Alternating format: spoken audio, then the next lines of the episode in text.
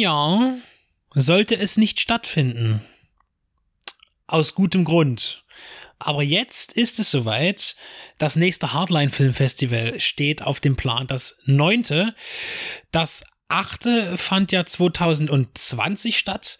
Noch gewohnt in trüber werdenden Tagen im, im Endbereich des, des Kalenders des Jahres.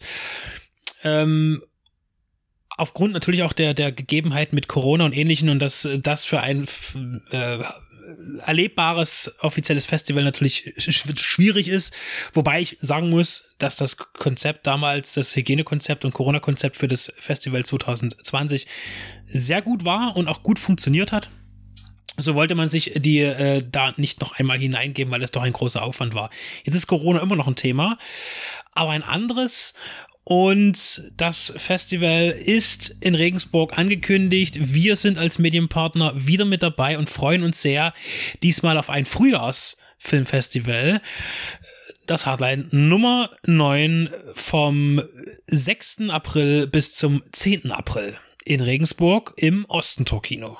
Genau, von Mittwoch bis Sonntag ein paar Sachen, was jetzt zum Beispiel Hygienekonzept angeht, ein paar Sachen werden auch weiterhin übernommen. Das kann man gleich schon mal vorweg als Disclaimer nehmen.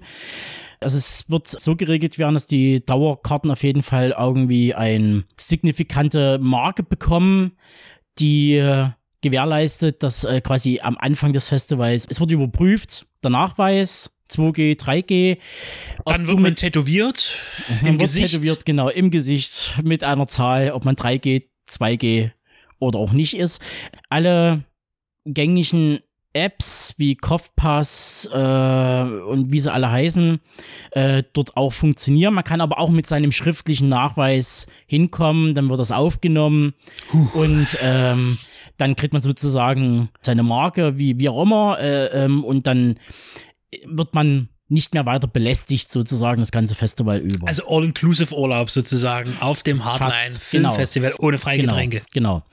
Äh, was auch übernommen wird, und da, da bin ich auch sehr dankbar drüber, dass zwischen den Vorstellungen immer eine Stunde Pause ist. Das ist wirklich eine gute, also wenn Corona das nichts hat nichts Gutes gebracht, aber das ist eine ja. sehr gute, weil das Festival wird ein bisschen entzerrt. Ähm, es wird nicht alles so durchgerusht und man hat einfach Zeit, sich nochmal auszutauschen über einen Film, das Bier wegzuschaffen, Neues zu holen. In der Tat waren die 10 Minuten äh, Pausen dazwischen echt hart gestochen. Also das war das, das war mit sportlich. heißer Nadel genäht. Äh, deswegen waren wir tatsächlich auch sehr erleichtert beim letzten Festival als diese Stunde Pause. War ja als Lüftungskonzept äh, wurde musste genau. es eingeplant es wird ja werden. Auch genauso denke ich mal genauso laufen und war auch ähm, willkommen. Genau. Und ähm, wir sind ja dann mit Anfang April hoffe ich ja, dass wir da gutes mildes Wetter haben werden mit viel Glück. Wir hatten ja immer so die letzten Jahre im September äh, zwischen äh, brüllend heiß. Also es war schon noch so, quasi noch so die, die, die, die Endwehen Hochsommer fast ein bisschen bis hin zu, wir frieren uns den Arsch ab, war ja schon alles dort irgendwie vertreten, wo dann selbst das kalte Bier draußen nicht mehr vertretbar war. Und wir hoffen aber diesmal das Beste, dass wir wirklich das perfekte Kinowetter drin wie draußen und äh, haben. Und auch wenn wir viel über Bier reden, selbstverständlich gibt es auch alkoholfreie Getränke und alkoholfreie Menschen sind auch sehr gern gesehen. So, ich muss es einfach mal zwischendurch sagen, weil jetzt glaube ich das zweite Mal das Wort Bier gefallen ist. Und wir haben noch nicht einmal Was über Filme wir gesprochen. Mal, wir sind nochmal im, im Bierland Nummer 1 äh, Bundesland, muss man ja mal so sagen mit, äh, ja, ich würde ich würd mich da anschließen, andere sehen das anders, aber ja. Ja, man kann dort auch Schweinebraten essen. Und diesmal gehen wir auch zur Turn und Taxis ins Brauhaus. Da will ich jetzt endlich mal hin, so, zum Essen und Trinken. So, ja. haben wir noch ein bisschen Werbung gemacht. Für das, alle möglichen Sachen. Die 50 Euro holen wir uns dann in Regensburg vor Ort ab. Ja, es ist ein Genrefilmfestival und es ist, äh, wo das Hardline auch immer äh, geguckt hat, es muss ja nicht immer nur Horror sein, es kann ja auch mal was anderes sein. Es geht ja um Hardline, also äh, und äh, auch um Grenzgängerfilme. Das muss ja nicht immer nur Horror sein. Wir sind ein sehr horrorlastiges Festival, finde ich, nach meiner ersten Durchsicht von den Sachen, von denen ich weiß, dass sie kommen. Ist aber kein Problem. Und ähm, ja, wir werden ähm, ähm, zu verschiedener Stärke, aber mindestens zu zweit immer vor Ort sein an jedem Tag. Hm. Und somit auch am Eröffnungsabend, am Mittwoch, den vierten, ich sag mal den vierten, den vierten Monat, der sechste Tag, äh, werden wir da sein und äh, werden zwei amerikanische, US-amerikanische Produktionen zu sehen bekommen. Da haben wir zum einen äh, The Retaliators als Deutschlandpremiere und danach kommt The Nightcaller. Und beide Filme sind, ich würde sie jetzt, ich habe die Trailer gesehen, als Slasher-Filme einordnen, zumindest mit Slasher-Motiven auf jeden Fall. Ja, und sind beide eindeutig auch Independent-Produktionen, die sich aber Mühe geben, wie man im Trailer für mich erstmal erkennen kann. Man versucht gerade auch, das ist immer sehr interessant, man versucht durch CinemaScope ähm, ja, die, das große Kino zu simulieren erstmal. Ich bin da jetzt auch kein Gegner davon. Man sieht aber eindeutig, es sind günstig produzierte Filme und nach meiner Sicht jetzt welche, die aber auch den, die nötige Liebe dazu äh, bekommen haben. Also äh, bin ich sehr gespannt.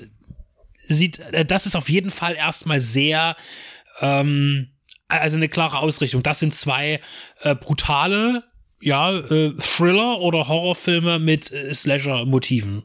Würde ich so sagen, so deute genau. ich es. Vor allen Dingen Retaliators ähm, ist, hat viel Aufmerksamkeit bekommen, auch in deutschen Landen sozusagen, weil äh, da, da sind wohl schon ein paar Verleiher irgendwie dran, die den gerne haben wollten. Und ähm, man macht sich ja mit dem Score, glaube ich, auch so ein bisschen äh, prominent, weil so wie ich das gesehen habe, sind da sehr viele doch auch populäre Bands, die äh, Songs beigesteuert haben für den Soundtrack. Ja, ja, es ist ja auch ein, ein bekanntes Gesicht dabei als Hauptdarsteller, nämlich der Sänger von Papa Roach.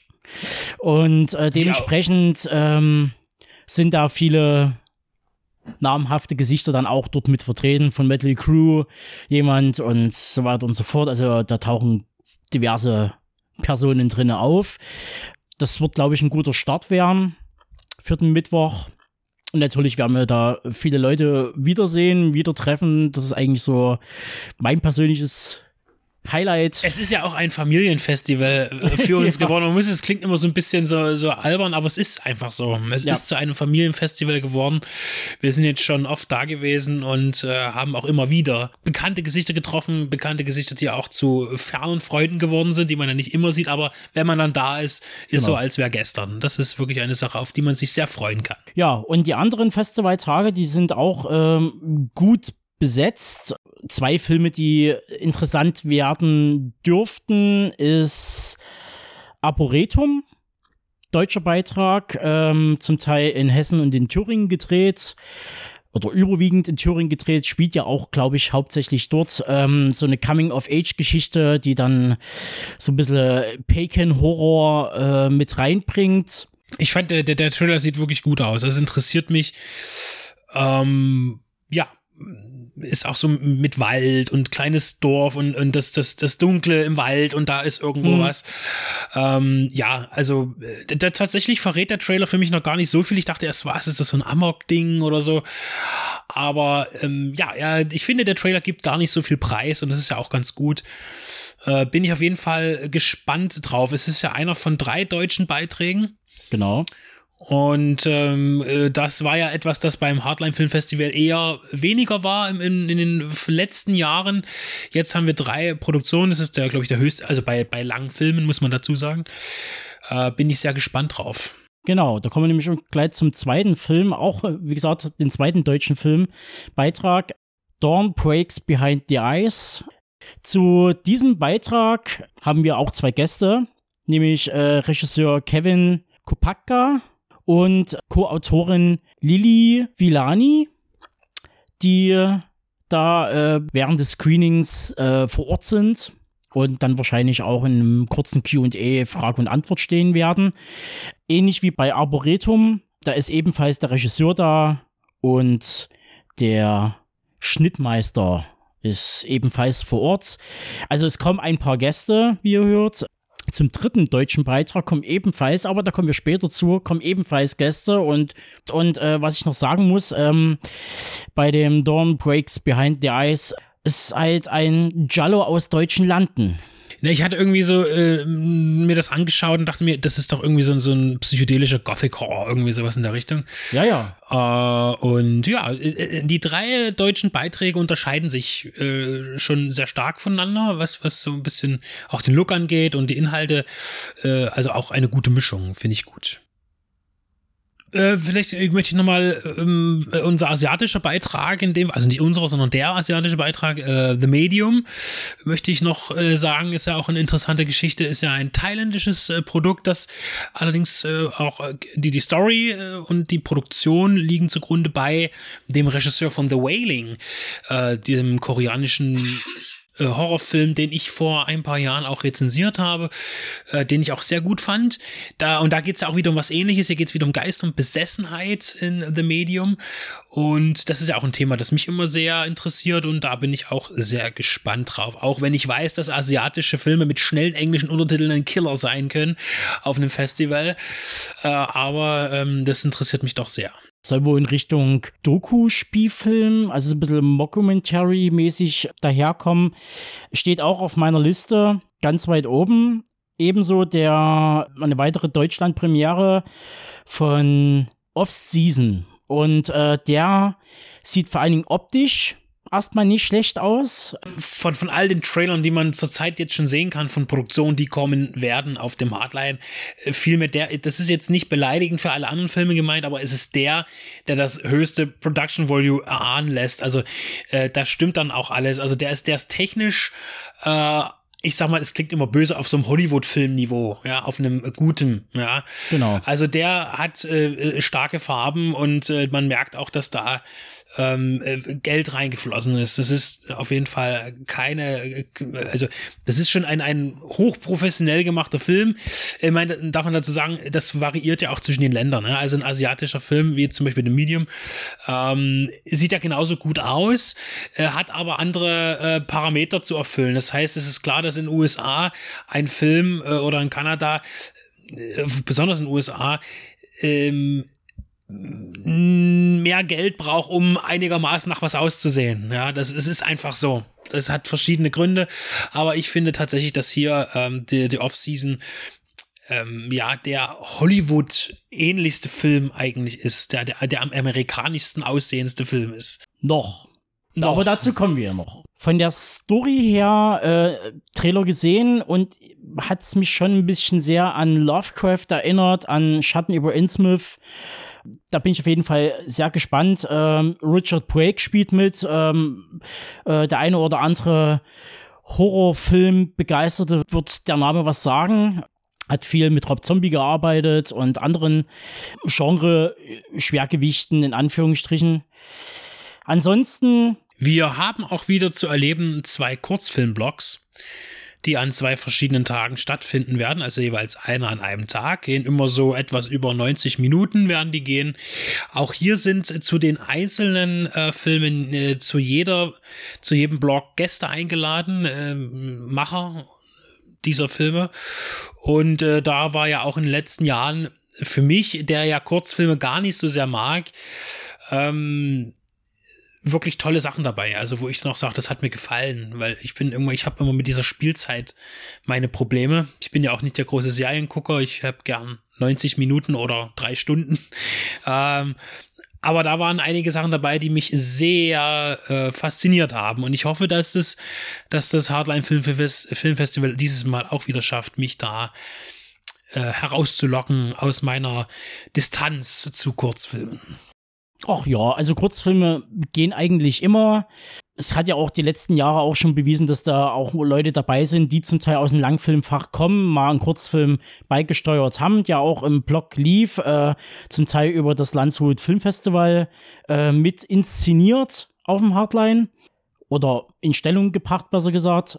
Es sind auch einige dabei, die mit Kurzfilmen in Hollywood äh, äh dann äh, für Aufmerksamkeit gesorgt haben und dann jetzt auf äh, Langfilmumsetzungen ihrer Kurzfilme hinarbeiten. Kurzfilme sind ja Werbefilme und, und, man hofft gesehen zu werden irgendwo auf Festivals, um dann mehr Geld zu bekommen, um entweder um was anderes zu machen oder genau das nochmal als Langfilm zu machen. Da gibt es ja genügend Beispiele äh, in der Filmgeschichte, wo aus äh, Kurzfilmen manchmal Jahre später dann äh, Langfilme wurden, entweder aus eigener Finanzierung irgendwann mal langen Wartens oder aber weil das Thema so mh, mm, populär ist in dem Moment vielleicht, dass dann auch äh, große Studios kommen und sagen oder Produzenten sagen, hier komm, mach mal. Äh, ja, also von daher natürlich ist, ist, sind äh, Kurzfilme wichtig für die Künstler, um sich äh, zu äh, vorzustellen beim Publikum. Und dieses Publikum existiert nun mal auf Filmfestivals oder existierte eigentlich immer nur auf Filmfestivals. Natürlich bietet das Internet heute da äh, auf Plattformen natürlich äh, die größere, größere Reichweite, aber dennoch sind natürlich Filmfestivals für mich auch fest mit Kurzfilmen verbunden weil sie eben äh, eine Evolution sind zum, zum Langfilm für viele Filmemacher. Mhm, das stimmt. Und auch Schauspieler in allen Bereichen. Ja, und da kommen wir jetzt quasi auch äh, zu unserem zu unserem Blog können wir dann langsam mal so überleiten. Wir dürfen auch wieder ein paar Filme vorstellen. Es sind äh, vier an der Zahl. Ja, und da starte ich am besten mit der Welt- und Deutschland-Premiere des Festivals mit Holy Shit. Das Szenario kann man als äh, 127 Stunden, nur ohne Herrn Franco, äh, dafür aber mit mehr abstruser Komik und reichlich Ekel beschreiben. Kurzum, Architekt Frank, eingeschlossen in einem umgekippten Dixie-Klo, dazu noch aufgespießt von einer Metallstange, kämpft ums Überleben. So. Und damit das Ganze noch ein bisschen Pacing und ein bisschen Drive bekommt, soll der ganze Plastepot demnächst mit Grund und Boden, auf dem er steht oder liegt, besser gesagt, äh, gesprengt werden. Regisseur Lukas Ringer, ein untriebiger Master im Mediendesign, lässt definitiv keine ruhige Minute vergehen. Weder in seinem Langfilmdebüt noch, wenn man in die bisherige Vita, vor allem auf die letzten zehn Jahre schaut. An gut 20 Lang- und Kurzproduktionen, wie zum Beispiel Sieben Köpfe für den Henker, Girl Cave, Laser Pope oder auch Backstage CDF, wo er beteiligt war, quer durch alle Genres und Bereiche hat er gearbeitet und kommt nun 2022 endlich mit einem Langfilmprojekt namens Holy Shit oder Ach du Scheiße um die Ecke. Im deutschen Genrefilm, da tut sich was, wenn man das so sieht. Partners in Crime sind in puncto Holy Shit die Ari Media, Studio Hamburg, Neopol Films und das Land Hessen. Wenn ich es nicht völlig falsch liegen sollte. Sprich, namhafte Gewerke stützen das Projekt und das ist leider in der heutigen Zeit nicht selbstverständlich. Aber wir kommen langsam auf den Weg, dass der Genrefilm auf die Leinwand gehört. Wir von Debrit Radio freuen uns persönlich, Lukas Ringer und Teile seiner Crew vor Ort beim Hardline das Mikro unter die Nase zu reiben, zu gratulieren und natürlich mit Fragen zu löchern. Selbiges passiert auch bei der Podiumsdiskussion. Wo steht der deutsche Genrefilm? Wo sich Lukas mit Huan Wu, die Farbe Dreamlands und die direkten Festivalvertreter mit deren Filmen wie Arboretum, Dawn Breaks Behind the Eyes und Oh den Fragen von unserem geschätzten Radionauten Stefan Jung stellen werden und müssen. Also wie gesagt, Holy Shit ist nicht nur Programm, sondern auch eine Weltpremiere, die ihr auf keinen Fall verpassen solltet. Kommt rum und besucht mit Lukas Ringer das Dixieland der Extraklasse. Als Extraklasse kann man wohl auch den zweiten Film in unserem Blog bezeichnen, The Parker Sessions. Panikattacken, Albträume und Selbstmordgedanken. Keine Angst, die kriegt ihr von dem Film, hm, ja gut, vielleicht. Hm, wir werden sehen. Diese plagten nämlich den jungen Stephen Simmons. Viele Jahre später packt er diese Erfahrung in ein Skript, verfilmt es und präsentiert uns nun die albtraumhafte Welt der Figur namens Parker, welche sich hoffnungsvoll an Robert, einem scheinbar unbekümmerten Therapeuten, wendet, um ihre Psyche zu heilen. Im Laufe ihrer Sitzungen, doch jeder, der irgendwie mal so ein bisschen seinen Filmhorizont erweitert hat, vielleicht schon Cronenberg irgendwie gesehen hat, der weiß, dass dann irgendwann mal die Sitzungen verschwimmen und die Beziehungen zwischen Arzt und Patient, äh, ja, die Grenzen halt aufgeweicht werden. Und so passiert es, dass sich eben etwas Dunkles und sehr Schmerzhaftes herausschält. Die Bilder selbst, so verrät es der Trailer, die zwischen Albtraumsequenzen und dem dazugehörigen Aufarbeiten pendeln, werden im klassischen Schwarz-Weiß präsentiert. Wie es bei uns üblich ist, schauen wir im Punkt Recherche quer durchs Netz und über den großen Teich und vernahmen viele wohlwollende Worte zu diesem Langfilmdebüt. Im Punkt Qualitäten werden da Namen getroppt wie Lars von Trier, Yorgos Lantimos oder Filme herangezogen wie Hard Candy oder Promising Young Woman. Ich für meinen Teil erwarte einen originellen sowie auch eindringlichen Film. Also wieder ein Kino extrem, was zum Hardline passt. Der hoffentlich einen guten Start für den Mit-30er Steven Simmons bedeutet. Und wenn wir schon von Langfilmdebüts reden, kommen wir zu Frank and Z.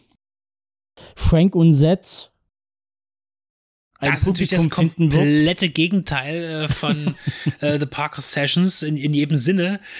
Denn wir haben da nicht nur nicht äh, lebendige Menschen als äh, Darsteller, sondern Puppen. Äh, und zum anderen ist er auch knallbunt, glaube ich, der Film. Und äh, blutig. Und blutig. Wobei blutig ist ja der Trailer zu The Parker Sessions auch in gewisser Weise. Ja, aber ähm, also ich habe den Trailer zu Frank and Z gesehen, musste streckenweise ähm, an Dave Mede Mace denken. Und natürlich zwangsläufig an Jim Henson. Ich dachte jetzt an Meet the Feebles. Äh, auch an Meet the Feebles wäre auch, äh, also die Muppet Show im Blutig ähm, und äh, in einer Fantasy-Welt äh, Frank und Seth, zwei Untote, die sich da irgendwie bewähren müssen. Äh, es sieht äh, voluminös aus, weil halt wirklich viel Kulissen gebaut wurden, viele Modelle gebaut wurden. Ähm, ähm, das stammt von einem, das ist der Langfilm, Debütfilm sozusagen, richtiger Langfilm ähm, von ein paar Jungs, die auf YouTube schon ein paar Jahre sehr untriebig sind und dort halt schon Puppen-Action zum Besten geben und wirklich qualitativ wirklich gut aussieht. Also ähm, das ist jetzt nicht irgendwie hingeschnodderte Puppen-Action, sondern die haben sich was dabei gedacht und es sieht halt wirklich klasse aus. Und da bin ich echt gespannt, was dabei rumkommt. Also ich, ich, also ich erwarte da äh, gute, äh, blutige Comedy-Unterhaltung. Der wird sicherlich das Festival in jeglicher Weise auflockern. Egal äh, wie, wie das läuft, der Film wird, äh, glaube ich, der, der, der, das ist der Spaßfaktor-Film auf dem Festival. Der Flo hat das bezeichnet als Puppet Core. Ja. Okay, man lernt nie aus. Äh, wir lernen. Es muss nur genügend Filme geben in dem Bereich, dass man dann irgendwann mal ein Genre dazu äh, Namen entwickelt. Ja. Ja, das stimmt. Wir hatten ja vor uns erwähnt hier äh, Filme, die sehr nach Hollywood und nach Big Budget aussehen. Also eine gewisse Erwartungshaltung oder Qualitätsstandard erfüllen. Und da sind wir bei einem, sagt man, Drama, Thriller. Ja, ich glaube, das ist. Racheplot zum Teil. Wir, wir machen es uns ganz einfach. Es ist ein Mixed Genre Movie, möglicherweise. Und wir haben Einflüsse aus dem äh, Boxfilm. Also es geht um eine junge Boxerin, die verzweifelt nach ihrer verschwundenen Schwester sucht. Äh, die irgendeinem kriminellen äh, Ring oder kriminellen äh, Menschen zum Opfer gefallen ist. Und äh, hier haben wir auch einen großen Namen auf dem Festival und zwar ist das Ganze produziert von Darren Aronofsky. Und der steht hinter dem Projekt und ja, also der äh, Film äh, ist sicherlich einer von denen, wo das Interesse natürlich sehr groß ist vom gesamtheitlichen Publikum, weil der deckt auch viel ab. Ist jetzt nicht, nicht irgendwie äh, äh nischentechnisch äh, wie Splatter oder, mhm. Puppet Core, ne? sondern der Film ist, denke ich, auch einer der, der die das breite Publikum trifft. Also der ist auch schon auf ein paar Festivals gelaufen, wie ein paar andere halt auch hat auch, was man so kritikenmäßig äh, sich da äh, bei der EMDB so liest, fast die Bank weg durch nur positive Bewertungen, weil die Hauptdarstellerin Tiffany Chu, äh, wo richtig gute Arbeit dort leistet und äh, wirklich kompletten Körpereinsatz da drin zeigt. Also da wird auch viel, gibt es viel Kontakt-Action. Es ist schon wirklich Körperkino äh, im wahrsten Sinne des Wortes. Und das ist jetzt der Film, äh, der auf diesem Festival eben aus dem Horrorbereich rausfällt. Ne? Es gibt ja immer diesen einen, mindestens den einen Film. Äh, denken wir zum Beispiel beim letzten Mal Dinner in America, der ja mit Horror nichts am Hut hat, aber eben doch auch ein Hardliner ist als Film. Und das ist jetzt, denke ich, der. Ne? Genau, ne? also Catch, halt Catch, Catch the, the, Fair, Fair One. Catch genau. the Fair One ist der Film, der den Horror nicht bedient, aber zweifelsfrei ein Genrefilm ist, der ja auf die Schnauze haut wahrscheinlich. Ja, was können wir noch sagen zum Hardline. Es wird großartig. Also das äh, davon gehe ich aus. Das war schon immer so und das wird auch so bleiben. Da bin ich mir auch so sicher. Und natürlich nicht nur, weil wir da sind, sondern weil äh, auch alle anderen da sein werden und vielleicht auch ein paar neue. Und äh, weil es ja auch wieder, wir müssen immer noch dazu sagen, äh, wir wissen nicht, wie es äh, zum ähm, ja Anfang April aussehen wird mit Corona und Bestimmungen und anderen Dingen. Aber im Moment ist viel geplant, auch äh, die Abendveranstaltungen, äh, die Aftershow-Veranstaltungen an Freitag und Samstag. Freitag übernehmen die Jungs vom Regensburg ansässigen Ghost Town Radio und äh, werden dort quasi das Publikum beschallen. Am Samstag gibt es dann die jährliche hätte ich beinahe gesagt, aber also die, die, die übliche Sublime-Party, berühmt-berüchtigte, wie aber letztendlich die Partys aussehen werden, Hygiene und so weiter und so fort, das, das werden die nächsten Wochen zeigen äh, und wie da die Auflagen aussehen werden. Was wir auf jeden Fall sagen können schon mal ist, dass es vom 14. bis 24. April ein Catch-up Festival geben wird. Das ist nämlich, war ja halt die Bedingung, das hatten wir ja schon mal erwähnt, äh, dass es eine Online-Variante geben wird, in der acht Langfilme sowie die zwei Kurzfilmblocks zu sehen sind. Welche Langfilme das sind, wissen wir auch noch nicht. Zumindest könnt ihr da euch die Tickets holen, Online-Tickets holen, um dort die Filme zu sichten. Wir können euch auf jeden Fall sagen, schon mal, äh, dass es lohnen wird, weil es sind zehn Deutschland-Premieren dabei und halt die eine Weltpremiere, nämlich Holy Shit. Und was halt immer wichtig ist, das dürft ihr nie vergessen, ihr könnt dort eventuell Filme sehen, die ihr so schnell vielleicht nicht wiedersehen werdet, ähm, weil nicht jeder Film findet einen Verleiher. Trotz irgendwelcher Qualitäten, weil der vielleicht äh, äh, nie in irgendwelche Schubladen reinpasst, schwierig zu bewerben ist, trotz dass der halt super aussieht. Also wir erinnern da an Dinner in Amerika. Der aber nun kommt auch auf den deutschen der Markt. Der kommt auf den deutschen Markt, aber es hat halt einfach mal zwei Jahre gedauert. Äh, Oder ich denke an Sator. Sator hängt, äh, steht immer noch aus. Das sind halt Filme, die man eben so schnell nicht sieht und nutzt das Angebot und greift da zu. Und wer weiß, äh, dass das Hardline Film Festival war auch schon mal für Überraschungen gut. Es lohnt sich immer irgendwie dabei zu sein. Und da geht jetzt auch schon mal ein Dank nochmal voraus ans ganze Orga-Team. Äh, wir haben natürlich immer eher, also vor allem du, Tobe, Kontakt zu Flo, äh, der ja als, als, ja, als Speerspitze an diesem Festival vorne ran steht. Und da schon mal vorausgehend auch wieder der Gruß. Wir freuen uns auf ein Wiedersehen. Ebenso geht ein Gruß an Karin, die uns da pressemäßig sehr gut betreut, sich kümmert um Mampf und Kampf, hätte ich beinahe gesagt, unsere Bleibe, die Gäste koordiniert und so weiter und so fort. Äh, und auch die im Interviews. Hintergrund herumwuselt. Und ich hoffe, dass sie äh, diesmal auch einen ruhigen Moment findet. Wenn das Festival vorbei ist. Ja, und wir auch weg sind. Dann auch noch Hinweis, die Dauerkarten sind alle weg. Und äh, es bleiben dann sozusagen noch Tagestickets, bin ich mir jetzt gerade nicht ganz sicher. Ähm, auf jeden Fall auch Einzel für Einzelvorstellungen gibt es auf jeden Fall noch welche. Da, aber der Vorverkauf dafür kommt, geht erst noch los. Ende März soll es soweit sein. Und ähm, dann schlagt zu, krallt euch das Ticket, das Goldene, für eure äh, Filme äh, eures Begehrens und äh, dann sehen wir uns im Kinosaal. Bleibt weiter aktuell auf der Website, schaut immer hin.